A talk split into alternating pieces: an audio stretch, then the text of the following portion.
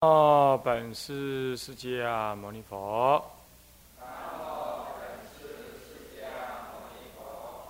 南无本师释迦牟尼佛。南无本师释迦牟尼佛。无上甚深微妙法。百千万劫难遭遇。我今见闻得受持，愿解如来真实义。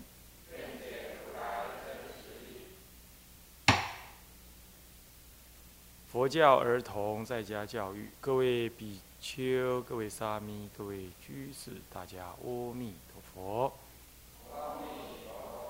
请放掌。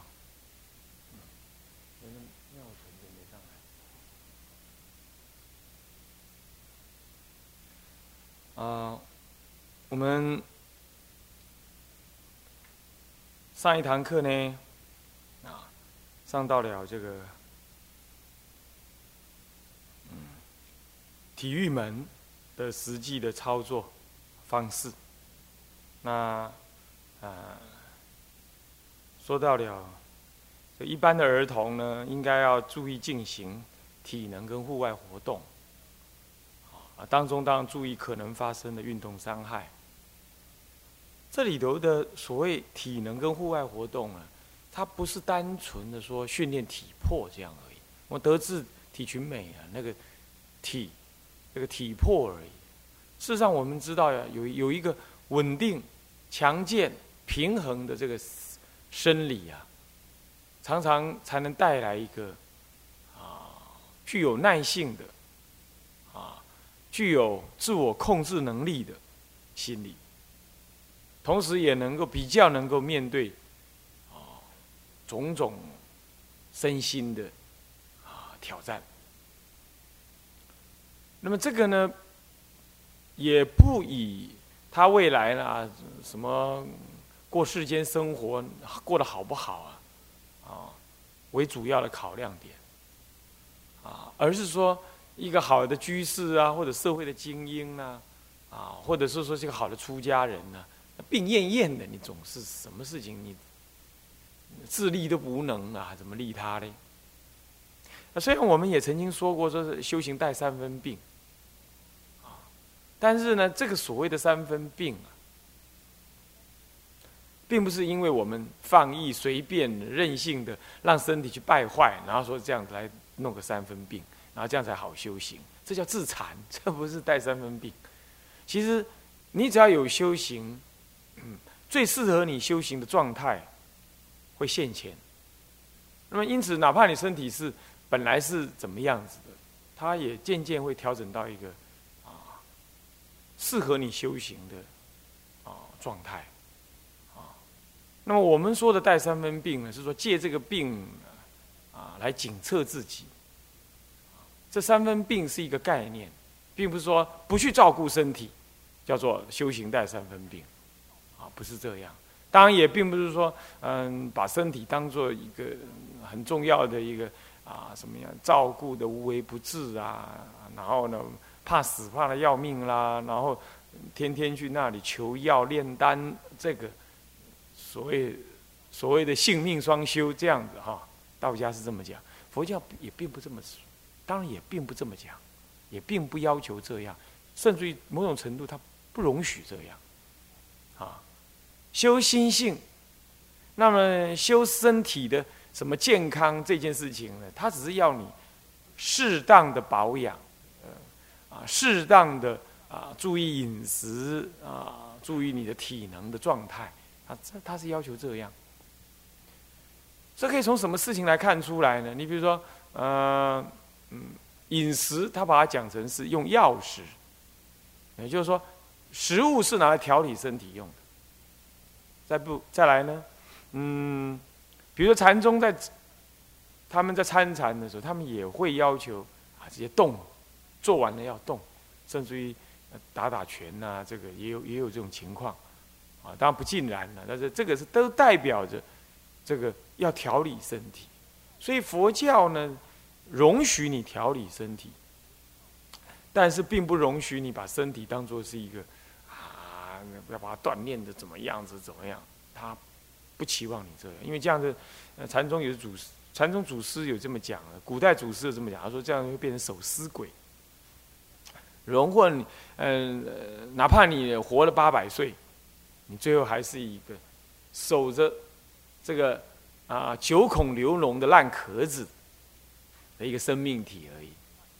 哦，所以说这身体的照顾，啊，跟觉性的那个显发，它基本上是有一个相辅相成的关系。然而呢，却又不能过头，两边都不能过。啊，因为我我我在我出家过程当中，或者在有在家居士的时候，我就有看一些人呢，就对自己的身体，走成极端了。要不呢，哇，就照顾的是无微不至。那哪里要什么新的讲法啦，新的调理的方法呀？这这简直是信奉的比信奉佛陀还还还要完整，哈。他说不能干的，你一点他都不会去干啊！他要这个要这样吃，那个要这样吃，这个不能吃，那个不能怎么样？哦，那个，我说这是饮食雅皮，啊啊，照顾的这简直是，那等你跟他讲说不必这样吧？哦，他振振有词哦，哦，这个哪个专家这么说？谁这么说？那好像一堆专家说，就是没有佛陀说的。那这这种这这个太过。那另外有一种人呢，哦，说的我是修行人。哎，我不这个，我对身体是无所谓的，这样的，瞎修蛮干，啊，也不吃不喝不睡，那么这样弄乱弄，哇，一直拜啊什么，结果筋骨损伤啊，那么内脏损耗，那么呢事茫茫齿摇晃这样子，然后一台烂车子就要开到开到大老远去了，上不了高速公路就摔下来，那也有这种人，这样懂我意思吗？那所以我们调理，我们教导我们自己，也教导我们的儿女调理身体，都不从这种两种极端上来来下手，都不是啊。我们是从一个中庸的角度啊，维持一个好的身体的平衡的一个身体状态啊，让他呢，无论是身心的学习都没有太大的障碍。那就这件事情来讲。我学人个人呢，常常意念起我的母亲。我的母亲，我学人的母亲，常常我常常说，就是说我的养母哈，她几乎天天转着，就是怎么样把我身体给调好，就就这个想法。那么也因为这样子，使得我从小耳濡目染我我会去检测说，哎，我身体的状态是怎么样？后来佛。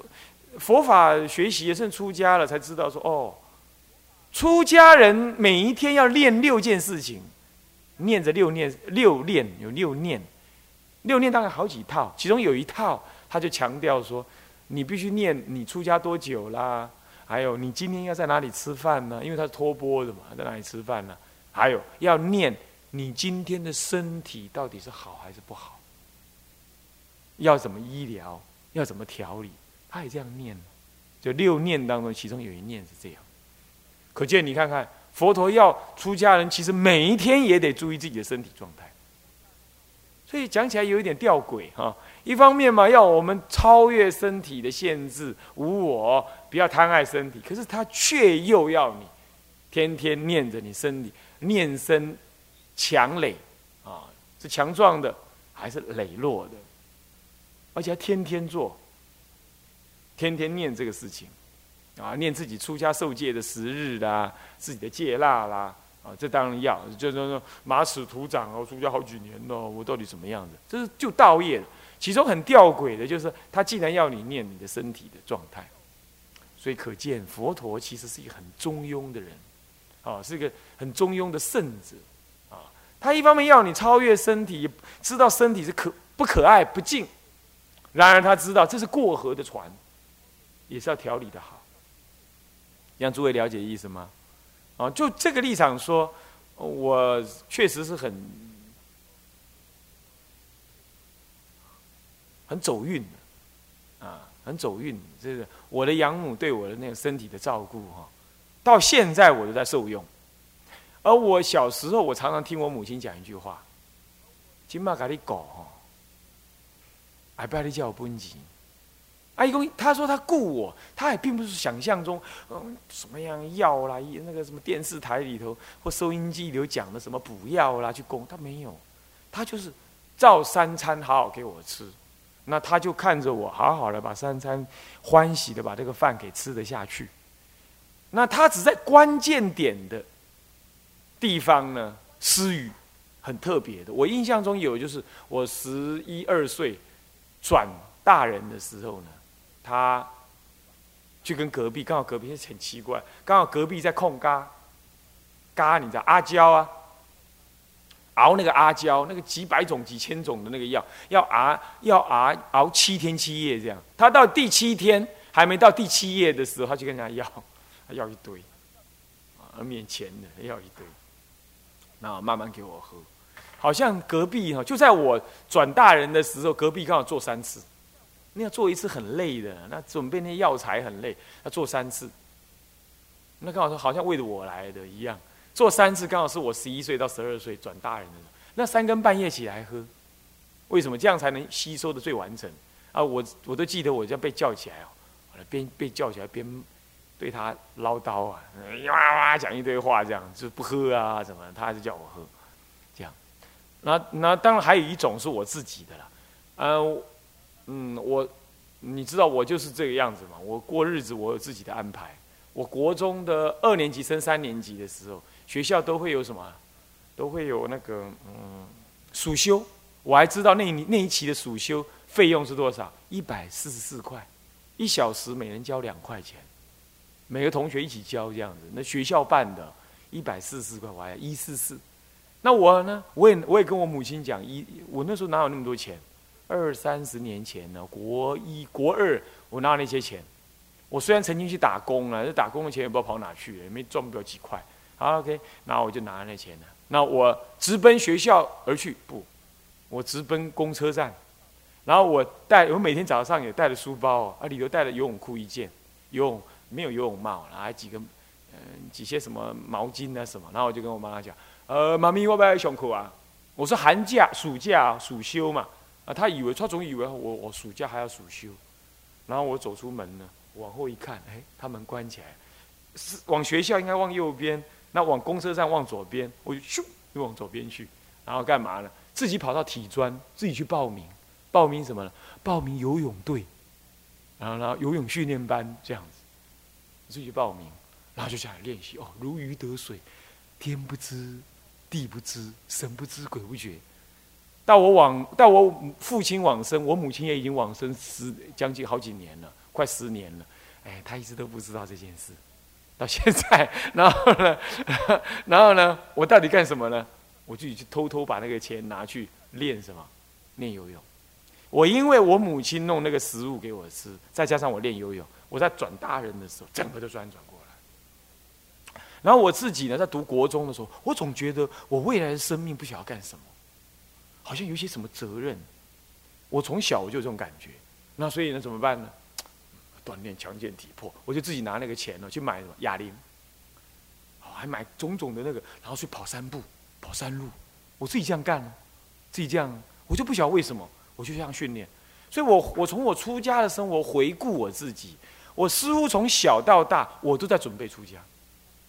如果没有这一些，我今天出家绝对不顺。你们要了解我忙的方式啊，一般人会吓死。我的很多同学、学生呢，他根本不愿意跟我出门，然后跟我出门两天就人仰马翻了，就可以搞得人仰马翻。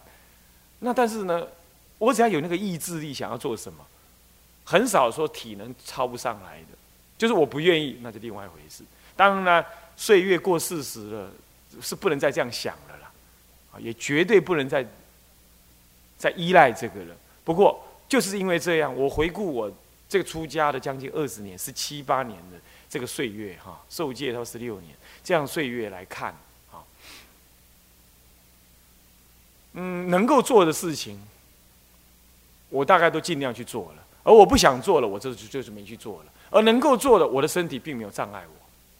那这样子呢，其实人生会感觉到比较不会那么那么无无力感。那这些，靠的是一个体能的问题，是一个体魄的问题，啊，这样子。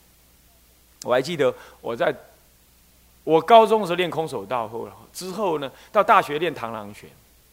那练完螳螂拳的时候，后来又想练棍，我想练棍，那那种长长枪，那个比较棍，那长枪。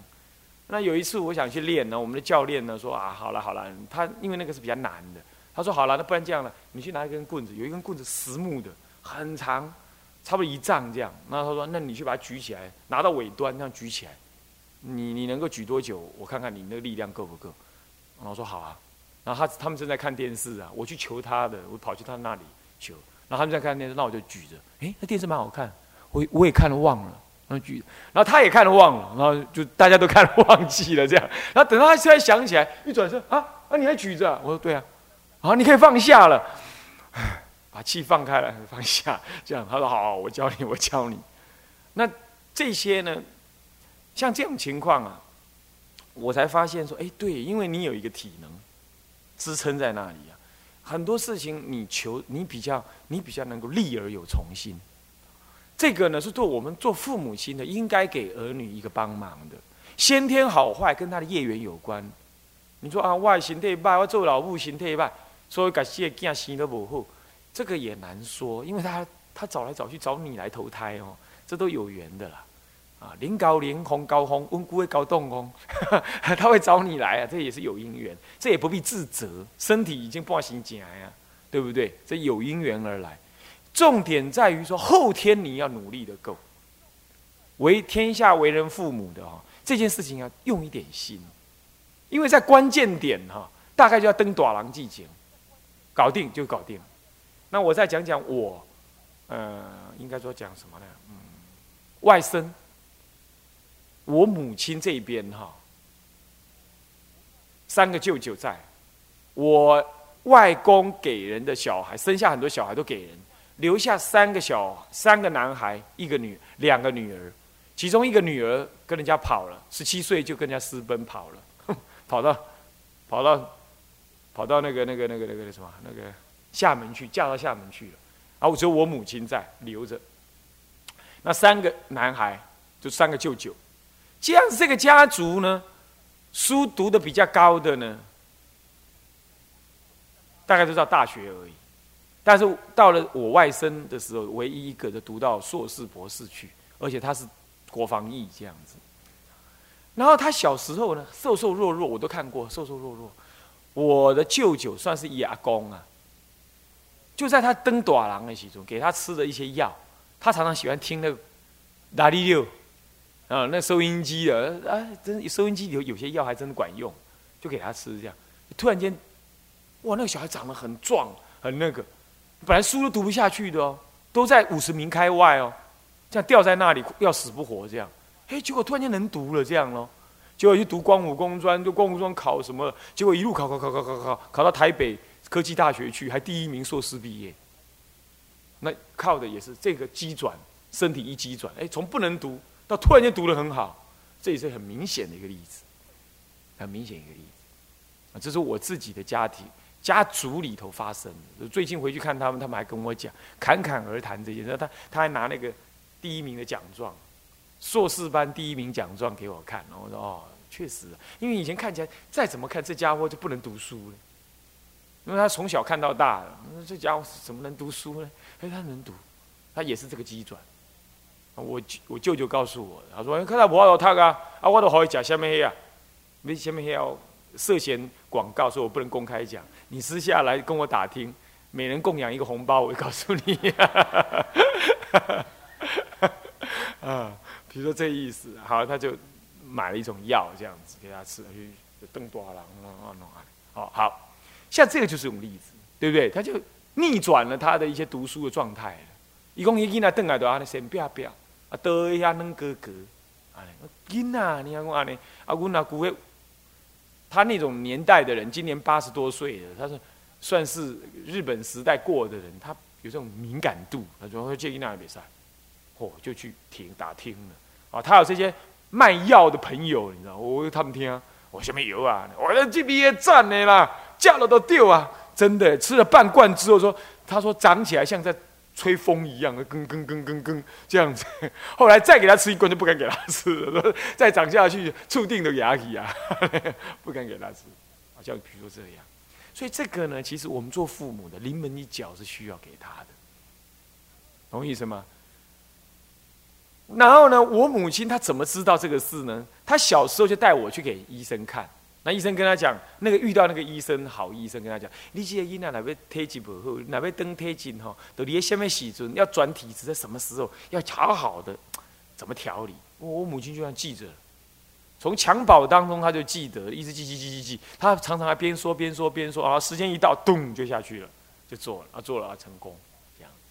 各位，这所以说锻炼一种体能啊，它事实上是一个广泛的意义。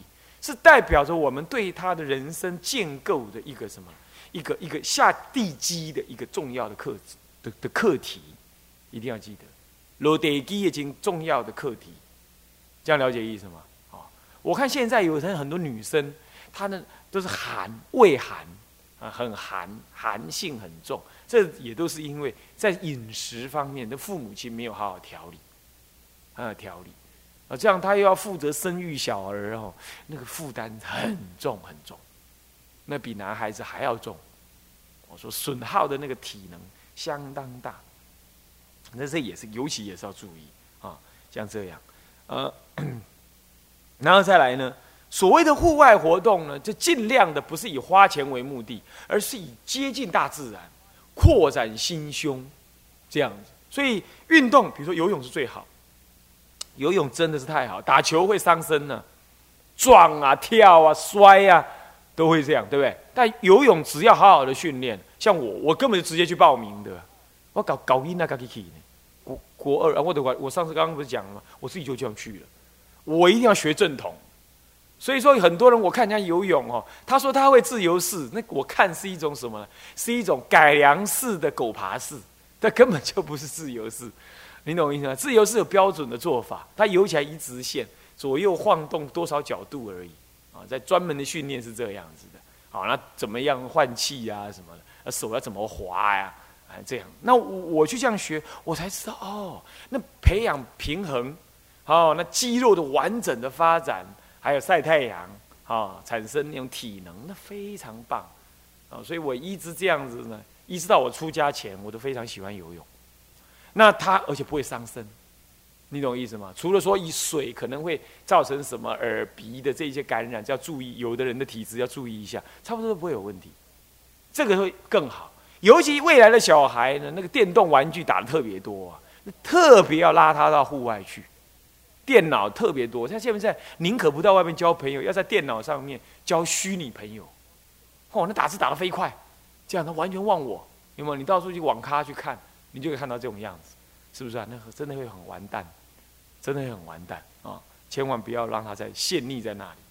啊，再来呢，爬山，爬山，啊，去海边看什么？那乃至于海泳都很好的，海泳啊也很好，让他去感受大自然的力量，跟大自然的那个所施予人类的种种恩惠，以及人类在大自然面前的那种渺小。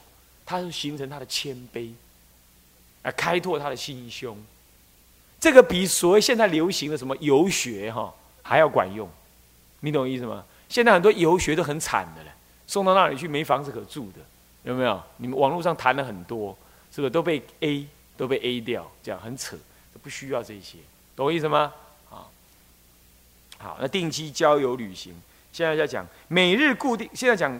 具有出家因缘的小孩，除了刚刚第一、第二项以外，应该要固定的拜佛，乃至于静坐。你小孩也能静坐吗？可以，五分钟，哼 五分十分，都可以，懂吗？看因缘，你要诱导他，那怎么诱导法呢？就爸爸妈妈跟他做啊，是不是这样的？跟他一起做啊，哦，然后他开始动了啊，教他标准动作。啊，慢慢下来，好好去玩去玩，等一下啊再来做，养成睡后。睡前、中午呢？睡后啊，晚上睡前、早上睡后起床做一下这种习惯，让他有就像就像刷牙、喝水养成习惯一样，让他养成习惯，这样懂吗？这样子心很静很定。但是静坐算是体魄的训练，是啊，它调理内心呢，身心跟荷尔蒙平衡啊，交感神经、副交感神经跟荷尔蒙这几样是控制人类健康跟情绪最重要的。好，内分泌、荷尔蒙跟交感、副交感神经的的互相调理，都是可同静坐当中可以一次完成的，啊，这很好。好，那拜佛消业障，培养宗教情操，这我一直早就讲过，对不对？再来呢，固定的定期参访寺院、名山圣地，这样也透过这个方式，让他去感觉他到底喜欢什么，这样懂吗？那如果已经跟师傅住了，那师傅当然就看师傅的因缘的了，你不能说再把他带出来，是不是这样？那但是如果你在还在家里，你就可以带他去，啊，去去去去去去看，饭后固定惊醒，不要跑，让他。走走动动这样，好，这是体育门。再来第八美意门啊，我们在讲美意这件事情的时候，我们提到说他在涵养什么心态？有没有看到？有没有讲到？还记得吧？